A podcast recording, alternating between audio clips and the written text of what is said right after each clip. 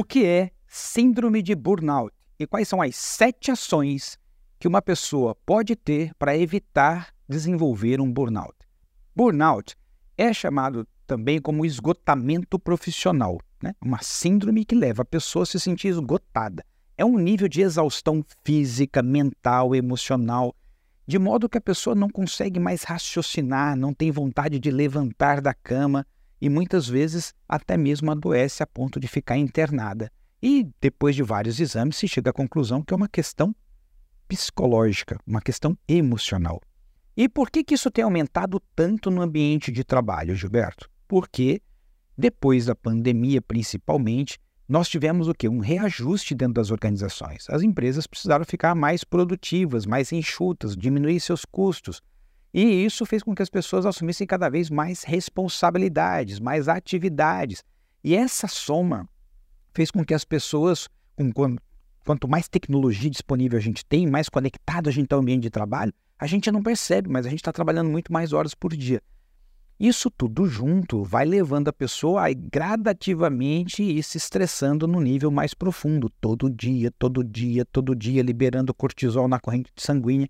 Quando a pessoa se dá conta, ela está lá já num estado bastante profundo. Geralmente causado pelo que, Gilberto? Causado por um ambiente de trabalho bastante competitivo, onde a pessoa se sente pressionada o tempo inteiro, insegura em relação aos colegas, a qualquer hora alguém pode puxar o meu tapete, todo mundo está querendo se destacar aqui dentro, e eu preciso me destacar para conseguir um aumento, para conseguir uma promoção. Às vezes, porque a pessoa tem mais responsabilidades do que a sua capacidade de entrega, a pessoa vai assumindo responsabilidade, mas lhe falta preparo para lidar com tanta complexidade, e isso vai dando uma sensação de angústia, isso vai dando para a pessoa uma sensação de impotência, e isso somado todos os dias leva a um nível de exaustão e, por vezes, também um excesso de atividade, um excesso de trabalho. É um trabalho que vai desgastando, porque você imagina, se eu começo a chegar todo dia mais cedo, se eu começo a não ter mais o tempo de almoço, porque eu tenho reunião agora até na hora do almoço, se eu começo a sair mais tarde, se eu começo a levar trabalho para o final de semana, chega uma hora que, sem perceber, a minha vida foi consumida completamente pelo trabalho e eu não tenho espaço para outras atividades, o meu organismo então vai sentindo essa pressão. Agora, Gilberto, quais são as ações que eu preciso fazer para que eu possa diminuir as chances de eu chegar a um burnout? Bom, eu vou aqui compartilhar as sete que eu acho que são as mais essenciais. A primeira delas é você ressignificar o que significa trabalho para você, ou seja, o que significa trabalhar para você. Eu tenho um vídeo aqui que eu conto, né? Uma vez eu estava em um hotel no Crato, aguardando um motorista, e quando ele chegou, ele cumprimentou a pessoa que estava lá na recepção e o cara falou: E aí, como é que você tá? Ele falou: Cumprindo pena. Mas daqui três anos eu me aposento. Ou seja, para essa pessoa trabalhar era cumprir pena. Então ela sofria. Todas as vezes que ela pensava em ir para o trabalho, para ela era ruim. Por exemplo, eu me, de, me divirto quando eu vou trabalhar. Eu adoro estudar, adoro pesquisar, adoro ensinar, adoro viajar, adoro estar com as pessoas. Então, quando eu penso, essa semana eu vou trabalhar bastante, eu vou me divertir bastante. A outra pessoa pensa, quando essa semana eu vou trabalhar bastante, eu vou sofrer bastante. Então, veja, se o trabalho significa sofrimento para alguém, é natural que essa pessoa se coloque em uma situação ruim ao longo de sua vida. Então, a primeira coisa é o que significa trabalhar para mim. Segundo elemento, segunda ação importante, é a pessoa ter um mapa das suas responsabilidades. Como assim, Gilberto? É isso mesmo. Quais são as minhas responsabilidades no trabalho? Quais são as atividades que eu preciso desempenhar? Qual é o nível de complexidade, se é baixa, média ou alta dessas atividades? Eu preciso ter um grande mapa para eu ter uma noção do tamanho da bronca que eu tenho para resolver.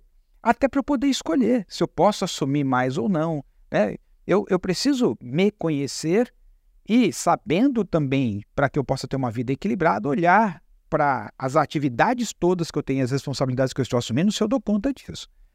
Terceira ação importante, você ter clareza do que é prioridade nisso tudo. Como assim, Gilberto? Oh, você tem que parar, analisar isso tudo e priorizar, organizar na sua agenda. O que você vai fazer na primeira semana, no próximo mês? Por exemplo, eu tenho agenda até 2025, coisas que estão na minha agenda pensadas até 2025. Nós estamos falando de dois anos à frente, porque tem muitos projetos, tem livros que eu quero escrever, eu tenho cursos em EAD que eu quero criar, tenho mais as atividades profissionais e tem as questões pessoais, viagens que eu quero fazer com a minha esposa. Então, na hora que você olha para tudo isso, você tem que encaixar isso já na sua agenda. Então, você ter uma agenda estruturada te dá uma paz de espírito. Você sabe quando e onde cada uma dessas coisas vão acontecer. Então, é muito importante você ter isso. Quarta ação que é muito importante que a gente tenha é uma noção do no que, que eu tenho que me preparar mais para dar conta daquilo que eu quero realizar. Como assim? Significa que você vai olhar para as suas responsabilidades, as atividades que você tem para fazer e sentir o seguinte: onde que eu preciso me preparar? Tem alguma coisa que eu posso delegar? E tem alguma coisa que eu posso descontinuar, parar de fazer? Por quê? Porque já que eu tenho um tempo né, que ele é restrito, eu preciso usá-lo da forma mais inteligente possível. Para isso, eu preciso ver tudo aquilo que sou eu mesmo que tenho que fazer, então, aquilo que eu preciso me preparar para fazer melhor, usando tecnologia, desenvolvendo mais habilidade, coisas que eu posso delegar para outras pessoas realizarem, coisas que eu posso parar de fazer, simplesmente não fazer mais. Então, você dar essa estruturada é muito importante, é uma revisitada que você dá na sua agenda continuamente. Isso nunca termina, isso é para o resto da vida. Quinta ação que é fundamental: meditação. Como assim? É isso mesmo, meditação. Se você pegar todo o livro de psicologia positiva, vai falar sobre o tema. Hoje são mas são milhares de pesquisas, na verdade, sobre meditação.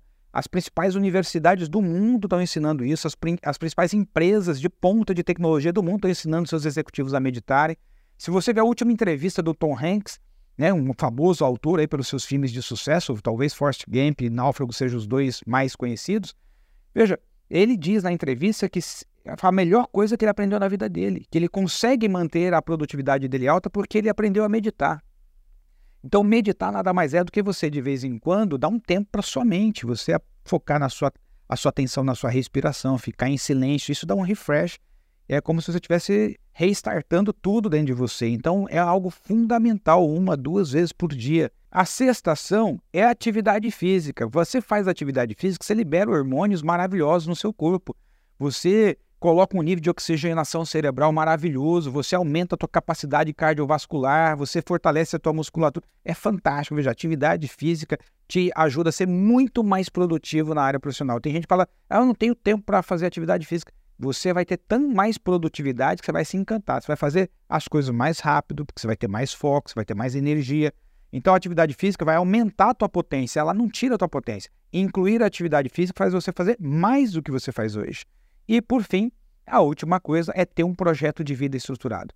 É importantíssimo você ter para você clareza do que você está construindo na sua vida no curto, médio e longo prazo. Em relação ao seu relacionamento íntimo, em relação à sua carreira, em relação às suas finanças, à sua saúde, a relação com a sua família e no teu autodesenvolvimento. Tenha clareza do que você quer para a sua vida. Tenho acompanhado muitos profissionais e tenho observado e também aplicado em minha própria vida que quando você tem essas sete ações que eu compartilhei aqui, você diminui e muito as chances de você desenvolver um burnout. Aliás, eu não conheço ninguém que tenha desenvolvido burnout que tenha a prática dessas sete ações que eu acabei de compartilhar com você.